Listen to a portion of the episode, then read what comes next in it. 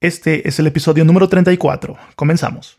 Estás escuchando el podcast de Nutrivolución, en donde se une la sabiduría ancestral y la ciencia moderna con el fin de obtener ideas para una mejor salud, aspecto físico, rendimiento y mentalidad.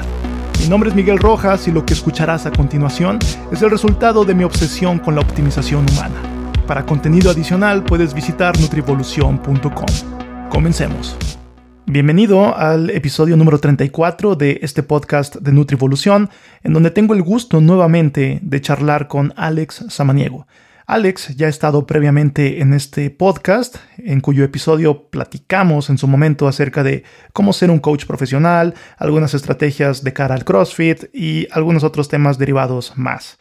En esta ocasión, casi dos años después, Alex nos platica un poco acerca de sus nuevas perspectivas y la conversación se dirige totalmente hacia el estrés, hacia el ikigai y el arte de la antifragilidad, que es por lo cual se ha puesto este título en este episodio, en donde estaremos charlando acerca del estrés y sus implicaciones. Alex nos comparte los tres indicadores que él considera que tenemos que tomar en cuenta para cuando las cosas no van bien con nuestro cuerpo de igual forma, estaremos platicando acerca de las cosas que nos pueden causar estrés y cómo sobrellevarlas. También Alex nos comparte sus conceptos de resiliencia y de antifragilidad. Y una parte importante también de este episodio es acerca del Ikigai. Alex nos comparte eh, esta filosofía de vida en donde se puede considerar como un antídoto para el estrés excesivo y lograr la antifragilidad. Y en la última parte de esta conversación hablamos acerca de las implicaciones de entrenar para la vida y cuáles podrían ser algunos consejos de entrenamiento prácticos para cuando la vida se pone difícil. Así que esta será mi conversación con Alex Amaniego. Y antes de comenzar, quiero mencionar que este programa es patrocinado por Bioptimo. Bioptimo es mi propio curso que está abriendo sus puertas para la segunda generación y este curso tiene como principal objetivo optimizar tu salud, tu físico y tu rendimiento, así de simple. Y esto se logra a través de distintas cosas, tales como videoclases exclusivas en donde se tocan temas como recomposición corporal, estrés, sueño, entre otras más. De igual forma, Bioptimo cuenta con más de 40 videorecetas que han sido diseñadas y han sido seleccionadas totalmente por su perfil nutricional para que no solamente nos nutra, sino que también sea compatible con muchos de los esquemas que pueden ser favorables para nuestra salud en términos de nutrición. También Bioptimo cuenta con resúmenes del libro, tanto en formato PDF como en audio narrado por mí mismo, y estos libros han sido seleccionados debido al mensaje que ofrecen y cómo puede cambiar nuestras vidas. Así que esto es a muy grandes rasgos Bioptimo, también tiene otro material adicional, pero si quieres recibir más información y entrar al preregistro, ya que este es un programa con los lugares reservados, puedes mandarme un correo a miguel.nutrivolución.com y yo te estaré enviando toda la información necesaria. Así que si quieres conocer más, miguel.nutrivolución.com. Y dicho esto, podemos comenzar con la conversación con Alex Samaniego. Estuvimos platicando hace como dos años acerca de temas que tienen que ver con lo que te dedicas, ¿no? Con tu profesión, que es ser un coach. Y han pasado cosas interesantes en estos dos años. Lógicamente por la situación que se vive actualmente, que tiene mucho que ver con el tema que vamos a estar platicando el día de hoy, que es de estrés principalmente.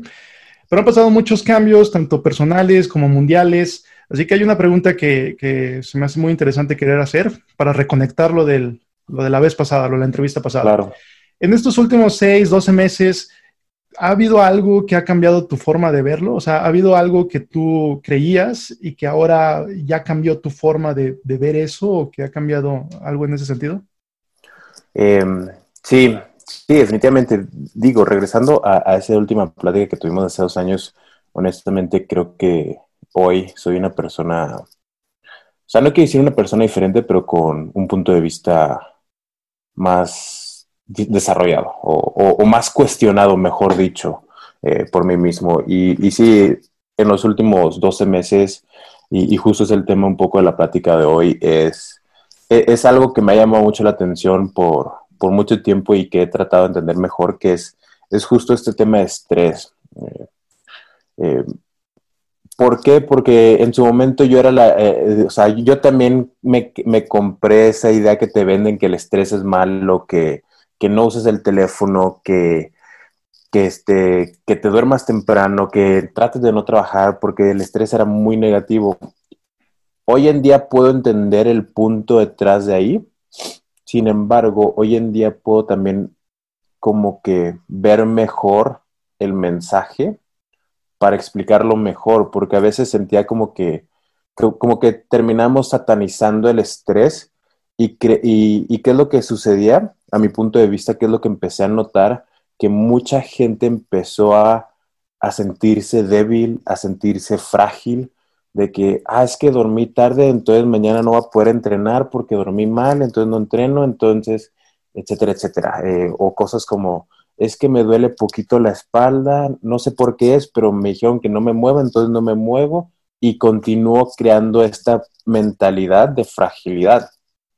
Entonces empecé mucho a cuestionar el, tema de estrés y, y, hoy en día de la manera que lo veo es de que el estrés, pues lo veo como lo que es, no es malo ni bueno, es, simplemente lo que es y, quiero, y como que para mí cambió ese paradigma de lo que es o cómo vemos el estrés y es lo que quiero tratar de lograr con todos mis clientes o todas las personas que interactúo.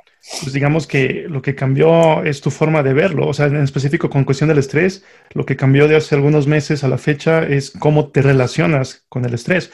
Antes, tu relación con el estrés era, eh, ¿cómo la considerabas? Mm, pues, pues, yo creo que, como todo mundo en su momento, o sea, de que, de, que ves como que el estrés es algo negativo, como que si tienes mucho estrés, entonces no puedes ver mejoras. O sea, si estás teniendo mucho estrés por chamba, eh, puede que no comas bien y entonces estás perdiendo peso. Entonces no estás perdiendo peso o logrando tu plan de alimentación. O porque tienes mucho estrés, eh, sientes que no estás bien recuperado, descansado y prefieres no moverte en lugar de decir, ah, pues podría moverme a tal intensidad o tal estímulo, etcétera, etcétera. Y, mucho de lo que em, me empezó a hacer ruido, que fue cuando dije, así lo estoy viendo también yo, fue que mucha gente empezó como que a expresar esta, este, este sentido de, es que si hago esto, como tengo mucha chamba, me puedo lastimar. O es que si hago esto, me puedo romper, o es que si sucede, o sea, siempre era como una manera muy negativa. Y, en el fondo, o más bien por fuera, entendía mucho el, si el estrés en este contexto que sucede un exceso o que hay una falta de etcétera, crea un proceso negativo. Pero luego volteaba y decía, mis clientes que están destacando muy bien, en el, en el contexto específico del estrés positivo, si le quieres decir así, le sea muy bien. Entonces volteé a ver otra vez a, a, mi persona, a, los clientes que tenía, y empecé a cambiar un poco cómo me comunicaba, cómo hablaba del estrés, para que cada uno de mis clientes también pudiera cambiar esa, esa percepción o ese paradigma de estrés. Sí, entonces, eh, bueno, la, idea es encontrar ese, ese, balance, me imagino, ¿no? O sea, sí, exacto. sin estrés, una vida sin estrés, pues también no generaría adaptaciones. O sea, una vida sin estrés significaría no estar consiguiendo adaptaciones, consiguiendo más rendimiento en el caso de la cuestión física, ¿no? Pero de igual forma, demasiado estrés, pues también puede llegar a ser perjudicial. Esa línea, entonces, em, ¿cómo puedes tú, digo, claro está que cada uno puede tener el umbral distinto, pero ¿cómo tú puedes darte cuenta cuando la persona ya está en una cantidad de estrés eh, pues peligroso, que no puede ser beneficioso?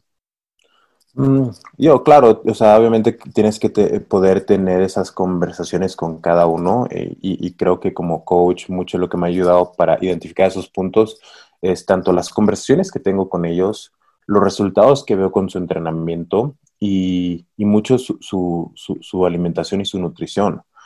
En, palabras resumidas, esto me lo aprendí de un mentor, es cada una de, nuestras, de nuestros clientes, o, mejor dicho, todas las personas del mundo, deberían de todo el tiempo tener tres eh, estados, o, no son emociones, pero tres estados constantes. La felicidad, deberíamos estar constantemente felices. Eh, incluso cuando tenemos un mal día, deberíamos estar constantemente felices. Si no lo estamos, es porque probablemente hay un exceso de estrés que nos tiene viendo lo negativo o una falta de estrés que no nos da suficiente motivación. Eh, tener hambre, o sea, tener hambre genuinamente, y, tú que, que, conoces mucho el tema del ayuno, sabemos que es muy diferente el tener hambre realmente versus tener un antojo. Entonces, tener hambre genuinamente nos habla de una persona que está constantemente en movimiento, que está constantemente activa, que esto lo mantiene incluso anímicamente en un estado positivo. Sabemos que hay una relación entre una disminución del apetito y, el estado anímico, el estado de ánimo, la depresión. Entonces, felicidad, hambre y, la otra es este... E, en español no he encontrado la palabra correcta que, que, que, complemente estas dos, o sea, diría en inglés horny o, prendido, ¿sí? Eh, porque al final de cuentas, fisiológicamente es la función del cuerpo humano. Eh, estar constantemente, y, no digo que tengamos que andar como conejos, no, pero que el cuerpo esté listo para en cualquier momento decir, ¿sabes qué? Hoy quiero, o hoy tengo un líbido activo, líbido alto, quiero poder este, complacer a mi pareja. Y, sabemos que, cuando el estrés está muy alto en esas este, situaciones o muy bajo, en lo último que piensa el cuerpo es en, eso, en, una relación sexual. Entonces, como que una vez lo platiqué con, un mentor hace como, hace más de un año y, y, se me quedó grabado y empecé a ver a todos mis clientes y empecé a tener esas conversaciones y me llamó la atención cuántos de mis clientes no tenían un líbido alto, cuántos de mis clientes realmente no estaban felices día a día, cuántos de mis clientes este, no se dan cuenta de cuánta hambre tenían o falta de hambre, mejor dicho. Entonces, poco a poco como que me tengo grabadas estas palabras, las platico mucho en, su, en diferentes contextos con mis clientes para poco a poco acercarlos a ese estado. Sí, pueden llegar a ser temas tabús, ¿no? O sea, temas que usualmente un coach eh, o un entrenador no se va a meter ahí, porque puede resultar incómodo por la cuestión social y demás, ¿no? Pero sí, sin duda que puede haber ahí algo muy interesante. O sea, nos puede hablar, por ejemplo, de una situación hormonal. Eh, si tus hormonas andan bien, pues todo tendría que estar bien. Pero si tus hormonas, testosterona, en caso de los chicos, muy abajo, pues también ahí algo, algo va a estar afectando. Cuando dices hambre, eh, me, llama la atención, me causa un poquito de ruido. ¿Te refieres a, hambre fisiológica o hambre en un sentido como psicológico, como de, no, no, no. como de hambre de querer lograr cosas o de, o de estar como hambriento, tal cual, como de, no sé, me, perdón, me, acordé de Arnold en, la, no sé si viste Pumping Iron. Ah, sí. Pero sí, de, stay hungry, ¿no? O sea, de, de que te mantengas hambriento, de que cuando estás abajo y quieres conseguir algo, pues es una especie de hambre para conseguir. Entonces, eh, ¿es, ¿es, en el sentido como psicológico de, estar motivado a lograr cosas o es en el sentido fisiológico? No, yo, me iría por el, tema fisiológico, o sea, genuinamente eh, tener hambre, porque probablemente tú sabes más que yo, más que, que, yo de esto, pero sabemos que conforme empezamos a ganar peso, empezamos a entrar en un sobrepeso, una obesidad, sabemos que el cuerpo es muy inteligente y no necesariamente, ¿y qué es lo que va a hacer? Va a disminuir su ritmo de actividad, va a disminuir un poco su necesidad de gasto, de, eh, gasto calórico, porque pues, necesita preservar lo que ya tiene. Entonces, cuando hablo de hambre, estoy hablando de una persona, o sea, el tener esa sensación de quiero comer más, quiero, tengo hambre, pero realmente genuino, porque algo que he descubierto es que la gente no sabe, no sabe lo que es hambre, eh, principalmente porque esto me dice que están activos, que están reconociendo su señal de hambre para alimentarse, para obtener la energía que necesitan para mantenerse activo. Y un poco lo que mencionabas de motivación, yo lo ligo a la felicidad. O sea, si, si estoy constantemente feliz, voy a estar constantemente motivado. ¿Se explicó? Sí, te, te respondí, sí te ayudé, ¿no? Sí, sí, sí. Sí, en el sentido de que, sí, claro, una persona que tiene hambre, eh, también diríamos que es una persona que está físicamente activa, que está haciendo cosas. Obviamente marcando esa línea entre hambre y antojo, porque sí, es un hecho que muchas personas pueden confundirlo y es algo que, digo, nos pasa a todos y, incluso hasta hace no mucho hasta que empecé a practicar un poco más a, fondo lo del ayuno, eh, es cuando me di cuenta realmente que en muchas ocasiones no es hambre lo que realmente tienes, o sea, es ganas de comer o antojos o cualquier otra cosa. Ok, entonces nos quedamos con felicidad, con hambre y con estar eh, con el líbido alto. Líbido alto. Estar horny. Perfecto. Y, esta es una línea interesante porque la, verdad es que eh, puede ser, te preguntaba lo, lo del umbral, en dónde residía, como cuándo es positivo, cuándo es negativo porque sí puede ser muy fácil caer en los extremos. puede ser muy fácil. Por ejemplo, alguien que, no sé, le da el burnout porque ya está haciendo demasiado, porque aparte de la chamba está entrenando demasiado, no sé, o sea, se juntan muchas cosas, eh, no, está, no se está nutriendo adecuadamente, no está durmiendo adecuadamente. Pero por el otro extremo, podemos tener gente que digo, no tengan hambre, ahora en el sentido psicológico, ¿no? O sea, que no quieran, eh, no tengan motivación de hacer muchas cosas, eso puede relacionarse con la felicidad. Entonces, digo, e, es una, es una línea muy difícil que, puede llegar a ser complicado como marcar para cada uno. Por ejemplo, yo en lo personal, eh, pues he caído en los dos extremos. O sea, el año pasado estaba a tope con la maestría y, todo, este, pero después de eso como que me llegó una especie de, bajón en el que me fui al otro extremo, en el que me fui a, dejarlo todo, a aventar la bicicleta, ¿no? Como el este Indurain, Miguel Indurain, de, que en una carrera del Tour de Francia, no, no era el Tour de Francia, perdón, era la Vuelta a España, creo, pero que simplemente se, se, retiró y que dijo, ya no quiero volver a correr competitivamente y listo, ¿no? O sea, estamos hablando de que no pudo ya con tanta carga que él bajo su sentir tenía. Entonces eso me liga al primer pilar que vamos a estar tocando aquí, que es la percepción del estrés.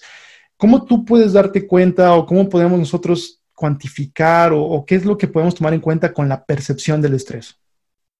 No sé si cuantificar, eh, lo he pensado mucho, eh, porque a fin de cuentas, como mencionas, cada quien va a tener diferentes umbrales, cada quien lo va a ver de manera diferente. Eh, yo, sí creo que es importante cambiar un poco cómo lo percibimos y para poder hacer eso yo creo que tenemos que tener la conversación de lo que de dónde viene el estrés real, o sea, eh, porque hoy en día, eh, en el año 2020, tenemos dos cosas, dos tipos de estrés. El estrés real fisiológico y el estrés, no quiere decir que nos, que, nos inventamos o que nosotros mismos creamos, eh, porque no quiero minimizar ningún estrés, pero sí creo que son estreses o, más bien factores de estrés que por la sociedad actual como vivimos empezamos a crear. ¿A qué voy con esto? Tú y yo sabemos que fisiológicamente el único estrés real de un ser humano es el morirse. El morirse y no reproducirse. A fin de cuentas, esa es la función para la cual fue diseñado el, el cuerpo humano por quien haya sido diseñado. Fue tener suficiente fuerza, vivir suficientes años, reproducirse y morir.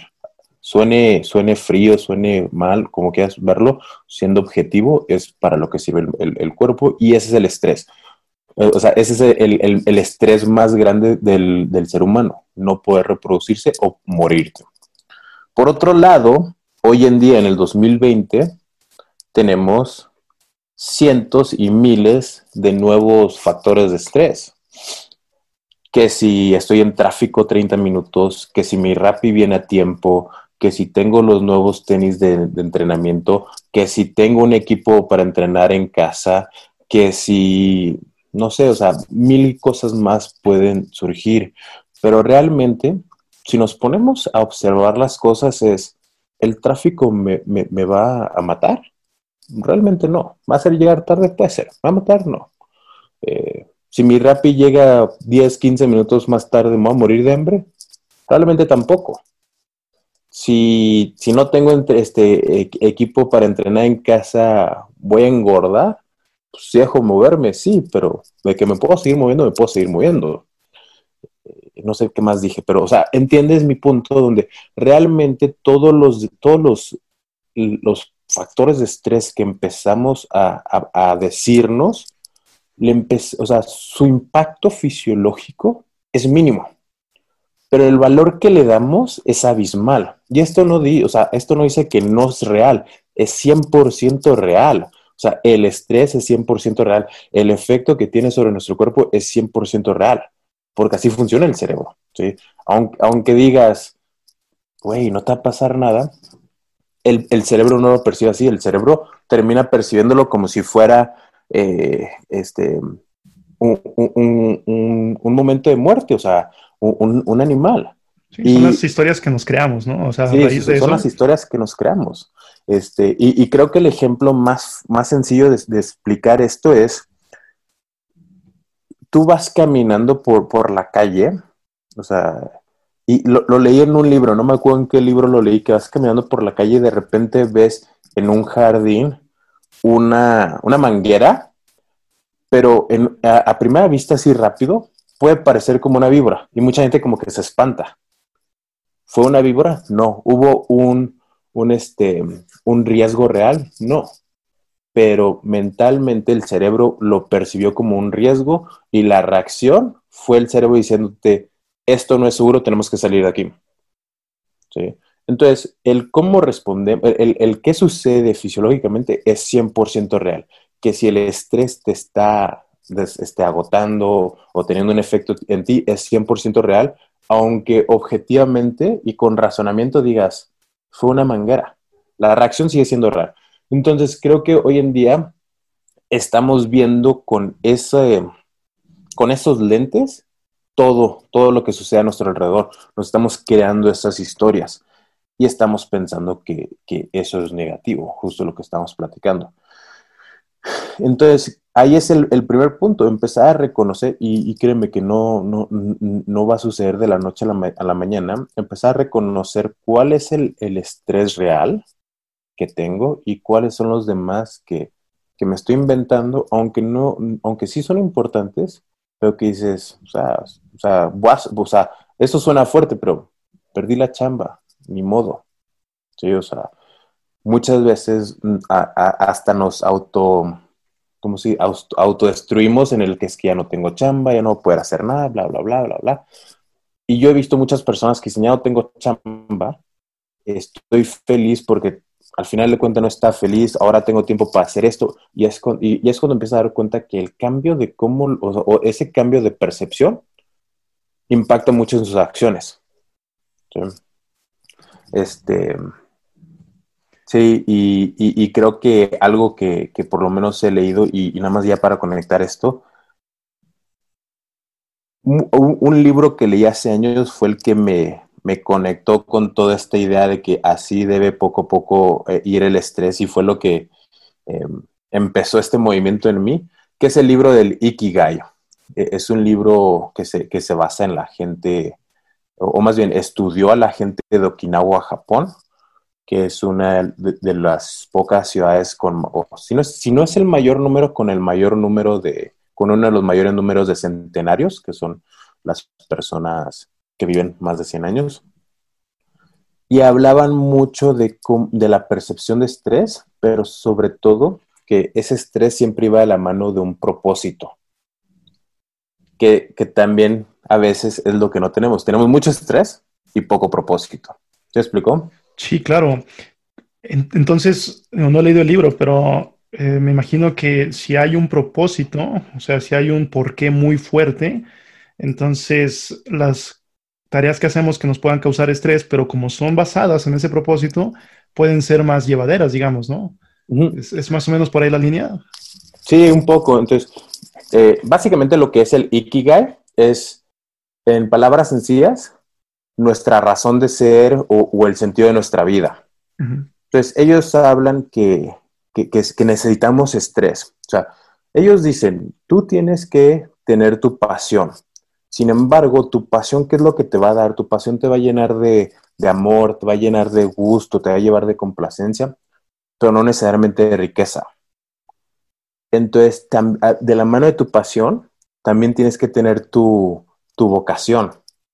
¿sí? O sea, tu pasión es en qué soy, eh, qué me gusta, qué me gusta hacer, qué es mi pasión. Pero también tiene que ir de la mano de tu vocación, en qué soy bueno. ¿Por qué? Porque esto, ¿qué es lo que nos va a dar a nivel personal? Satisfacción, el, sentirnos útil, el sentir que, que somos de ayuda. Este, y, entonces empezamos, o sea, son, son cuatro áreas y empezamos a tomar nuestra pasión, nuestra vocación con nuestra misión. ¿Cuál es nuestra misión? Porque nuestra misión, como lo, lo habla el libro, es estar cómodos.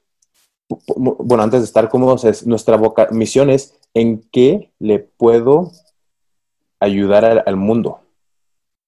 ¿Sí? ¿sí? Este, qué es lo que el mundo necesita, qué es lo que mi población necesita, qué es lo que mi país necesita. Esa es mi misión. y eso me puede este, ayudar a sentirme eh, emocionado porque estoy haciendo algo, para alguien, o sea, para alguien más o estoy teniendo un impacto, eh, otra vez complacente, pero también hasta cierto grado puede tener un poco de incertidumbre porque no necesariamente económicamente haya e, ese beneficio. Y es donde conecta todo con tu profesión. ¿sí? ¿En qué te pueden pagar por lo que haces? que, si vemos, que si lo vemos solo nada más, tu profesión es, puedes estar cómodo porque económicamente puedes estar muy bien, pero ¿qué es lo que sucede con muchas personas hoy en día? Que están cómodos, pero vacíos. Sí. Entonces, cuando combinas todos, tu pasión, tu vocación, tu, tu misión y tu profesión, le da un mayor sentido de razón a tu vida. Porque y, obviamente la idea es encontrar como tú y yo algo que, nos gusta, que nos apasiona, que el mundo necesita y que al mismo tiempo podemos obtener un, este, un beneficio económico, un ingreso a través de ello. Claro, y cuando todo se junta, pues todo tiene más, más sentido, ¿no? O sea, porque si es algo que te apasiona y es algo que repites mucho y es algo en lo que eres bueno, pues vas, a hacer bien las cosas. O sea, vas a sacar un buen producto, un buen servicio, lo que sea y eso económicamente, si le está ayudando a la gente, se te va a retribuir. O sea, va a haber ahí una, eh, pues sí, una, una, retribución económica favorable. Y esto lo puedo conectar con mucha gente que está en el otro lado. O sea, hablabas del tráfico que puede generar mucho estrés, pero al final es, es, esa es una pieza nada más de rompecabezas, porque es alguien que va a ir a un trabajo que no le gusta, o sea, ya desde la mañana ya están mal las cosas, va al trabajo que, que no, le, no, le, no, le, llena nada porque no viene de la mano con algún alguna cosa que le haga sentir bien, pues, digamos. Y todo eso se va juntando y al final, pues, vamos a tener una persona crónicamente estresada porque también en gran parte no hay un propósito o no hay un porqué que pueda ayudarle a conllevar todas las cosas del estrés, ¿no? Es como cuando, digo, quizás sea uno de los motivos por los cuales personas que logran eh, mucho, ¿no? O sea, porque realmente están alineadas a su propósito. Eh, hay casos extraordinarios de personas que uno podría creer es que se está sobreentrenando, ¿no? Si lo vemos desde la perspectiva como de entrenamiento, es que esa persona está entrenado tanto que, ¿cómo le hace? Además, está trabajando, mantiene una familia. ¿Cómo le hace para destacar y para tener los números que tiene? O sea, sobresale. Pero quizá también gran parte tiene que ver con este, con este propósito que la persona tiene muy fija, ¿no? O sea, o esta hambre tan grande en todo sentido que la persona puede llegar a tener. Eh, aquí nos podemos conectar un poquito al concepto, no sé si, si lo puedas como definir, el concepto de antifragilidad. ¿Qué sería la antifragilidad? Sí, no, definitivamente. Este, empecé, te, digo, tras ver mucho esta, esta mentalidad de fragilidad inconsciente por muchas personas, y al mismo tiempo ver a la gente en Instagram, en todos lados, hablar de resiliencia, empecé a cuestionar un poco lo que es resiliencia. O sea, incluso un día dije, a ver, yo tengo una idea de lo que es, tengo que exactamente saber lo que es, me metí así. Y realmente resiliencia lo que es, es aguantar los golpes, ¿sí? Simplemente, o sea, aguantar el estrés. Y, ese día me quedé así como que pensando y dije, no manches, qué, qué mala definición. No me gustó. Dije, o sea, pues, ¿de qué sirve eso? Curiosamente, eh, justo tratando de, eh, de, investigar un poco más de eso, dije, tiene que haber algo más. Dije, si, si, si el estrés nos permite adaptaciones, la resiliencia tiene que ir más allá de ser un cuerpo robusto que, aguante cualquier situación. No digo que sea malo, no, simplemente a mí no me gustó en lo personal. Y curiosamente, estaba, estaba con, con, un, cliente que es este que es que es, que, que eh, tiene su empresa y me recomendó un libro de Nicolás este, Nassim Taleb que es Skin in the Game escuché Skin in the Game, me encantó el libro y dije, ¿sabes qué? Voy a buscar algo más de este autor. Y ese autor, curiosamente, tiene un libro que se llama Antifragilidad, Antifrágil. Entonces lo escuché y mucho de lo que, o sea, él, él habla de la antifragilidad, lo empieza a hablar en el libro desde un tema económico. Y mucho empezó a resonar en, porque incluso, incluso él hizo una conexión al ejercicio porque hacía ejercicio, pero mucho empezó a resonar de que la antifragilidad va más allá de la resiliencia en el simple hecho de que la antifragilidad no nada más te da las capacidades para aguantar los golpes, pero incluso para crecer durante el momento que, estás recibiendo los golpes. ¿sí? Este, y, y, fue lo que me llamó mucho la atención. Dije, ¿por qué nunca había visto estas cosas así? Y, a lo mejor estoy mal, a lo mejor la resiliencia en, en algún sentido representa eso, hasta donde yo sé, ¿no? Eh, y, y, me quedé pensando, o sea, ¿por qué no estamos todos tratando de ser un poco más antifrágil? De que incluso cuando algo mal o algo negativo esté sucediendo, alias COVID, podamos continuar creciendo, podamos continuar desarrollándonos. Obviamente no es fácil, obviamente cada quien va a tener su, diferente manera de percibir las cosas. Entonces me quedé mucho con este concepto y lo fui aplicando poco a poco a temas de nutrición, temas de entrenamiento, temas de estilo de vida con mis clientes en su día a día. Y eso es lo que para mí es realmente la antifragilidad. Poder crecer sin importar el nivel de estrés impuesto en el cuerpo o en el organismo. Si alguien quiere mejorar su antifragilidad, ¿qué cosas podría llegar a hacer? O sea, ¿qué, tipo de pautas o actividades o qué recomendarías para alguien para comenzar a ser más resistente y, a crecer más? Curiosamente, eh, en el libro de Ikigai tienen 10 reglas y se me hicieron las reglas así increíbles. Dije que todo el mundo debería estar haciendo estas reglas. La primera es estar activo, ¿sí? Que, si hablamos de, entrenamiento es movimiento. ¿Cuánto suficiente para ti? O sea, a mí me encanta el entrenamiento de pesas, pero yo siempre lo he dicho, si llegas a un punto donde estás desarrollando fuerza y al mismo tiempo hay molestias musculares o se está complicando el, el recuperarte, hablando de, longevidad, ya, ya llegaste al punto donde a lo mejor no necesitas hacer tanto peso.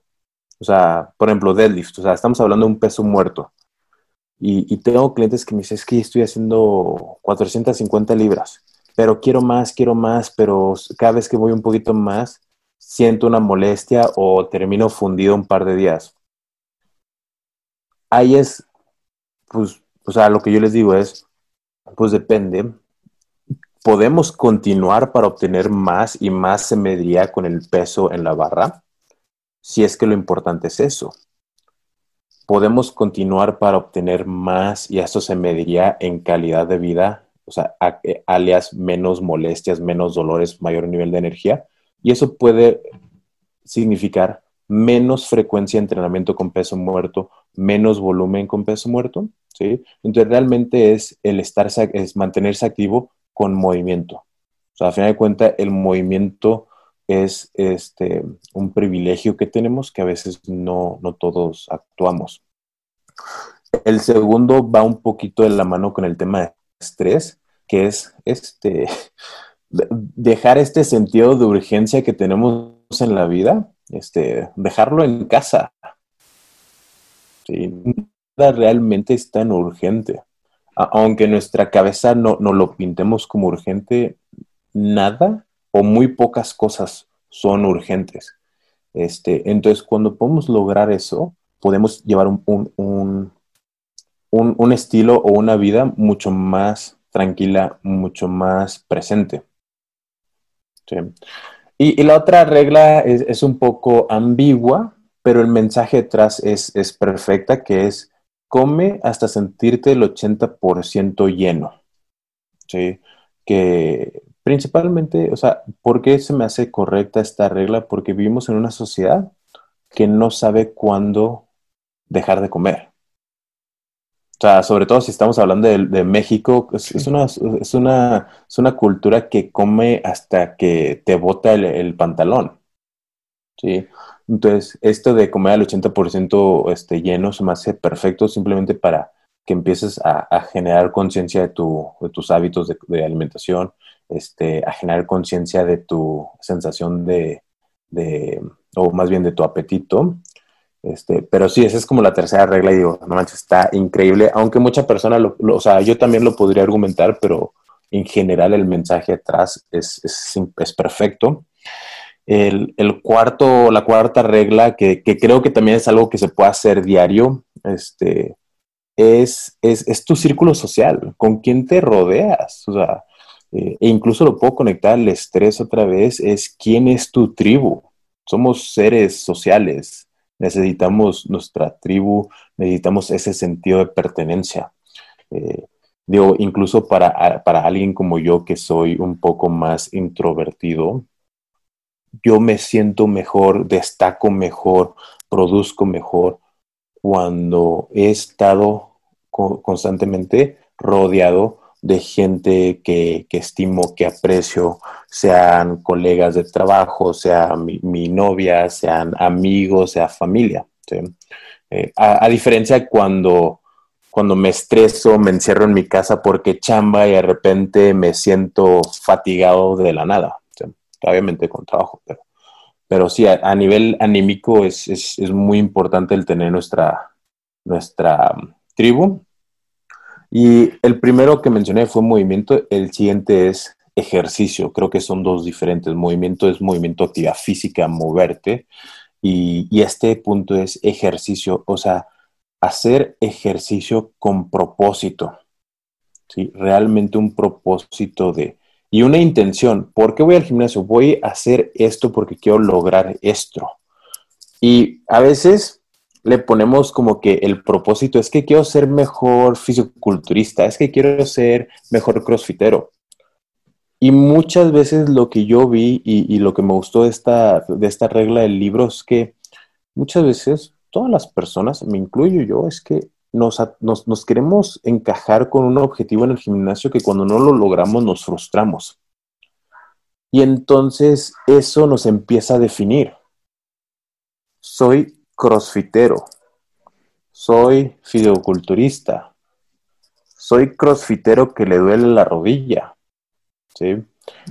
Cuando podríamos utilizar lo que logramos en el ejercicio para volverlo en una expresión fuera del gimnasio. Sí, o sea, tengo un deadlift pesado, tengo un squat pesado y eso me permite a los 50 años seguir jugando con mis hijos. Eso me permite a mis 30 años irme a acampar al bosque tres días y cargar todo yo solo. Eso me permite salir a bailar toda la noche y estar activa, estar activo. O sea, realmente alejarnos de que lo que hago en el gimnasio nos define porque, a veces, porque muchas veces, o más bien lo he visto una y otra vez con muchas personas que no nada más son mis clientes, que inconscientemente me, esto nos define. Y mejor utilizarlo y vivir nuestra vida como una expresión del fitness. ¿Se explico? Sí, sí, entrenar para la vida, básicamente. Sí, exactamente, básicamente. Em, y, luego, eh, digo, eh, la sexta regla y, la octava regla y la novena, o sea, la sexta es sonreír y, convivir con las personas que yo la conectaría social. La octava es agradecimiento y la novena es vivir en el momento, que yo lo resumiría a estar presente. Son cosas que, que definitivamente hoy en día nadie hace, que es estar presente. Estoy presente haciendo mi chamba, estoy presente conviviendo con, con, mi pareja, conviviendo con amigos, estoy presente comprando el súper, estoy presente eh, estando en tráfico. ¿Por qué? ¿Por qué quiero estar presente? Y, tú me podrás, este, incluso eh, podrás elaborar mejor que yo, pero desde un punto filosófico, cuando estoy presente, si hay un mal, uno, si hay un sentimiento, una emoción negativa, puedo reconocer de dónde viene estoy atorado en tráfico, estoy de malas. Y si estoy presente, me puedo cuestionar, ¿por qué estoy de malas? Pueden ser muchas cosas. Puede ser porque me siento que no estoy siendo productivo en, este, en estos momentos que estoy en tráfico.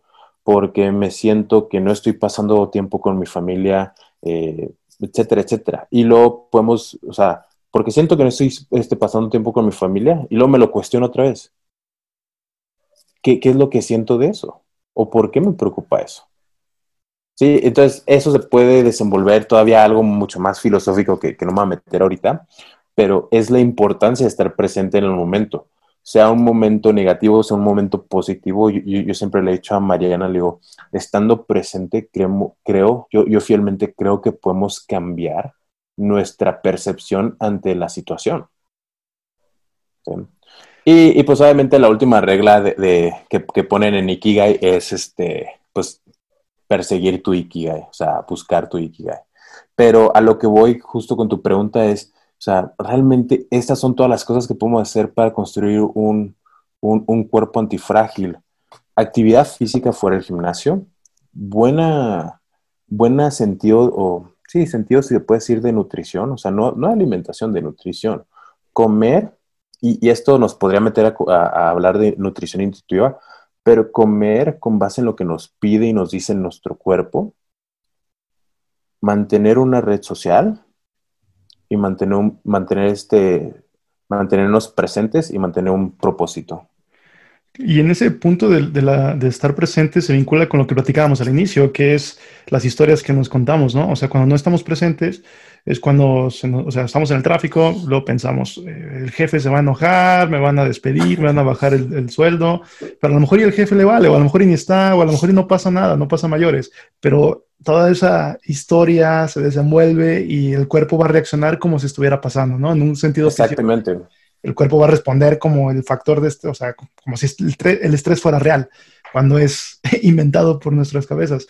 Eh, el punto aquí es, es eh, que en muchas ocasiones las amenazas no son, no son reales, son más eh, pues mentales. Mentales. Y esos consejos, eh, excelentes consejos, digo, en muchos sentidos, muchos mexicanos lo que hacemos es lo contrario, ¿no? O en este lado del mundo, de, Estados Unidos, o sea, principalmente de este lado, lo que hacemos es lo contrario a esto. Todo es urgente, no nos movemos, comemos hasta, hasta sentirnos mal. O sea, no comemos para nutrirnos, solemos comer hasta sentirnos mal.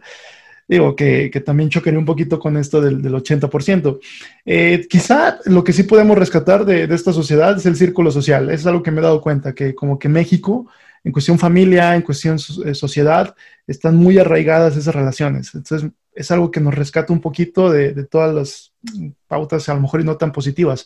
Alex, regresando un poquito al, entrenamiento, eh, ¿cuándo puede ser un riesgo entrenar o cómo puedes tú determinar cuando de plano mejor descansa o eh, entrena un poquito más ligero? ¿Cómo, ¿Cómo podrías ahí orientar a muy grandes rasgos en el sentido de entrenamiento relacionado al estrés? Sí, obviamente eh, cuando hablamos de entrenamiento siempre va un poco de la mano el, sueño y nutrición, pero ahorita eh, enfocándonos 100% en entrenamiento.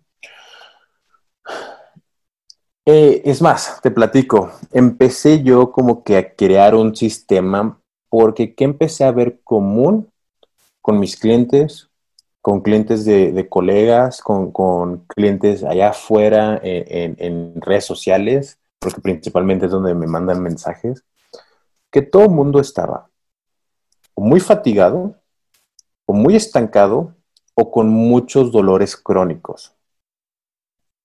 Entonces me empecé a cuestionar todo, todo esto. Dije, ¿qué está sucediendo en un programa de entrenamiento? Hablando meramente de entrenamiento, que esté llevando a esto. Empecé a estudiar mis propios programas, a las prescripciones que yo hacía, empecé a estudiarlas, sobre todo con las personas que me decían, es que es, siento esto, es que duele esto, es que duele esto. Y empecé a buscar qué había en común. Y luego empecé a evaluar lo que escuchaba en la gente y buscaba qué, qué es lo que había en común.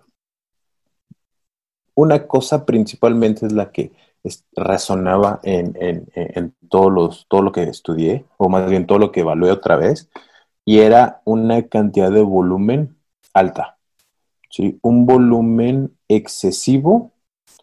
Y cuando digo volumen excesivo, puede, puede hacerse pensar que son 30 sets totales por, músculo, este, por grupo muscular a la semana, pero realmente lo que me di cuenta es que estos sets de, de volumen estaban en los 20, estaban en los 16 en algunos casos. Eh, entonces esto me dijo, eh, esto, o sea, literatura, o sea, si, si me baso en la literatura, yo te diría, pues ese volumen está correcto. Entonces empecé a volver a los individuos y dije, el volumen está bien, la intención está mal, la intención está errada. ¿Por qué la intención? Porque yo estaba poniendo un volumen basado en la literatura y no basado en la persona. Entonces, esta persona realmente no, podría, no podía expresar al 100% el estímulo que yo le ponía. A lo mejor, en, a lo mejor en, su entrenamiento de 60 minutos sí, pero para mí eso no representa la expresión total. Para mí la expresión total representa el expresar en su momento el estímulo y al mismo tiempo recuperarte adecuadamente el estímulo. Entonces empecé a observar esto, una cantidad abismal de volumen para las personas en su mayoría y con mucha frecuencia. ¿sí? Y, ahorita no, estoy hablando tanto, o sea, me podría meter a, a, fisiculturismo y podría, podría eh, debatir varios puntos que estoy haciendo, pero por lo principal vi que la gente tiene volúmenes altos y frecuencia muy seguida. ¿Por qué me llamó esto la atención? Porque las personas que estaban haciendo esto tenían chambas de 8 a 10 horas al día, tenían labores familiares y tenían, este, obviamente, labores sociales. O sea, tenían, y le digo labor porque tenían que dedicarle tiempo, atención y energía a todo esto. Entonces me empecé a dar cuenta y creo que siempre lo he dicho que pues realmente las prioridades de ellos eran esas tres y no el entrenamiento. Entonces empecé a, cambiar un poco el volumen de entrenamiento y la frecuencia. Y empecé a buscar, hablando de entrenamiento, una frecuencia que permitiera una recuperación óptima. Ah, y la otra cosa, la, la tercera cosa que no vi, falta de desarrollo aeróbico por diferentes razones es que el cardio solo es para adelgazar, es que si hago cardio pierdo mi fuerza, o sea, todo ese tipo de, historias que nos contamos. Entonces, empecé a, manipular la frecuencia y el volumen, empecé a incrementar la capacidad aeróbica de, mis clientes, por lo menos de mi punto de vista, y empecé a trabajar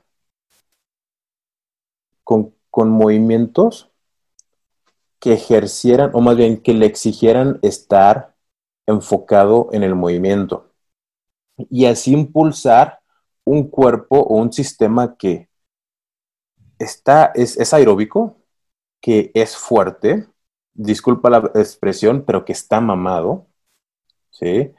Y, y, cuando, después de varias semanas que vi que todo el mundo está adaptando muy bien, dije, lo último que me falta es que sea potente, que tenga potencia, que tenga eh, el, el, power, ¿sí? Entonces empecé a agregar con las personas que veía que se recuperaban bien. En los sábados, sesiones anaeróbicas, sprints a full, o sea, ponía a correr, a brincar, a saltar, a bicicleta, sprints, justo con, la, con, la prioridad de que pudieran expresar el estímulo y tuvieran dos días de fin de semana de recuperarse. Y eso, mencionaste por ahí algo que tiene que ver con, con conocerse a sí mismo, por ejemplo, con, que el mismo cliente sepa cuando ya es momento de cambiar algo. Y eso se, me hace importantísimo porque, claro está, cuando va de la mano con un profesional, se puede retroalimentar muy bien, pero es algo que, que sí yo fomento, que, que, la persona misma trate de conocerse en todo sentido. Por ejemplo, en, en alimentación, muy similar, ¿no?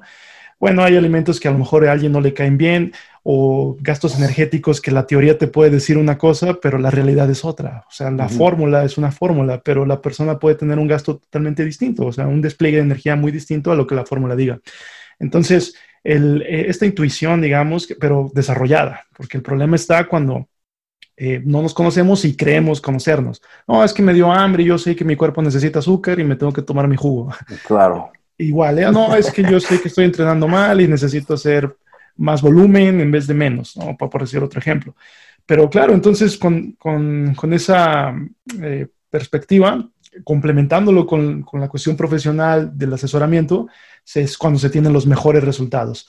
Has dado aquí muchísimas, eh, muchísimas joyas, Alex, eh, muchísimas cosas que podríamos atacar para poder tratar de ser más antifar, antif, siempre se me complica decir la palabra, más antifrágiles y tratar de lidiar mejor con el estrés, que no es que sea malo, podemos empezar a, cerrar este círculo. Eh, no es que sea malo el estrés, el estrés está por una razón, o sea, el estrés hace que te muevas, ¿no? en, algún sentido, pero ese es el, detalle, que muchos no nos movemos con el estrés y que está ahí acumulándose, acumulándose hasta que truena, ¿no? hasta que ya no podemos lidiar más con esto. Exactamente. no sé si tengas algunos otros, algún consejo final o algo que puedas tú eh, decir antes de cerrar este círculo y finalizar esta charla. Sí, eh, justo con, lo que acabas de decir, este, creo, digo, es, es, es, un, es, un, objetivo mío con todos mis clientes, pero creo que es algo que a todo mundo le, le beneficia. No nada más hablando de entrenamiento, no nada más hablando de nutrición, pero buscar la, buscar la autonomía, buscar ser autónomo en, en lo que hacemos es, justo el, el, conocerse, el estar consciente de lo que está sucediendo. Y, y, eso nos ayudaría a reconocer más el estrés, porque el estrés puede ser la falta de estrés y no hago mi tarea y todo el año, suficiente estrés y planeo mis tareas, estudio y saco la calificación que saque, o el exceso de estrés de me espero el último día para sacar mis, mis tareas y mis exámenes, ¿sí explico? Eh, entonces, buscar constantemente ese nivel de autonomía y principalmente para la gente que obviamente no se dedica a nutrición y entrenamiento, creo que es buscar a alguien, sea nutrición, sea entrenador, que, con, quien conecten genuinamente, que, que identifiquen que tienen una relación justa de intercambio mutuo. Yo, cliente, me comprometo contigo, yo, coach, te voy a enseñar. ¿sí? Es muy diferente a yo te digo qué hacer versus enseñar. Y poco a poco, día con día, el, el, el estar constantemente en esa búsqueda de la autonomía. Sí, es, es clave para todo esto y que se vincula con todos los, de cierta forma, pero se vincula con todos estos puntos que, que acabas de platicar. Excelente, Alex. Eh, ¿Red social favorita para que te contacten? ¿Cuál sería?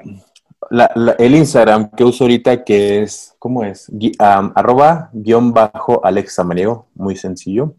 Este, y sí, ahí me pueden contactar. Excelente, pues muchas gracias. Y por cierto, las preguntas y respuestas que a veces te, te avientas están buenísimas. Hay veces ah, no, gracias a ti que preguntan cosas interesantes y que la respuesta es aún más interesante. Perfecto, Alex. Entonces, pues muchísimas gracias. Nos vemos. Gracias, Miguel. Un abrazo. Abrazo. Este es el fin de este podcast. Muchas gracias por haber estado aquí. Puedes mandarme un mensaje con tus comentarios en arroba m 1 Nos vemos hasta la próxima.